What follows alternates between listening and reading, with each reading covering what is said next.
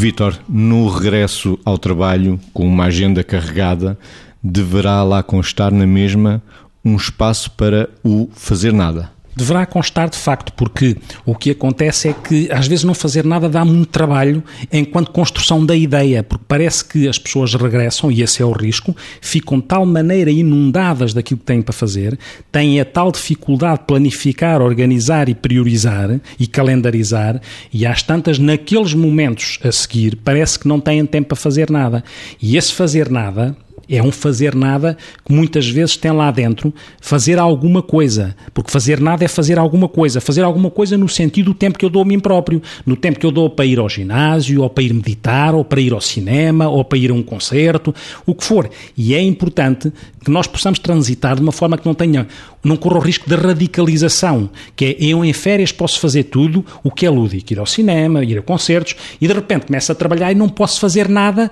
do que também me alimenta e também me dá energia para trabalhar com qualidade. Porque se eu fico completamente afogado e a afunilar só à volta das 300 mil coisas que tenho para fazer e não encontro espaço para o tal não fazer, não fazer fazendo de uma forma criativa, o que vai acontecer é que a energia que inclusivamente eu preciso que seja produtiva para o trabalho, ela também se esgota por saturação, porque eu não encontro ou não encontrei ou não pratiquei coisas que representem fatores de equilíbrio. E nós somos seres à procura de equilíbrio. E, portanto, esse equilíbrio, onde cabe o nada e o tudo, tem que ser procurado com risco, se não for procurado, que as coisas não corram bem, mesmo em termos de saúde mental. E o que se pode escrever e acrescentar numa agenda carregada, Margarida?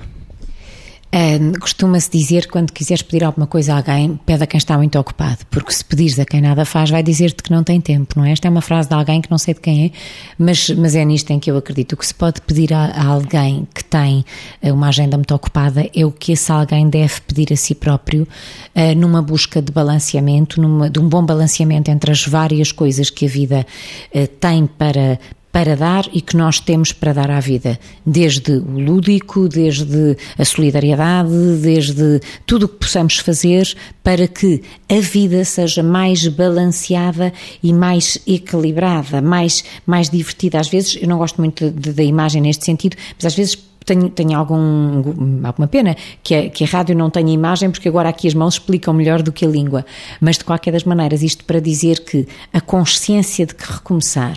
não é só trabalhar, nem estudar,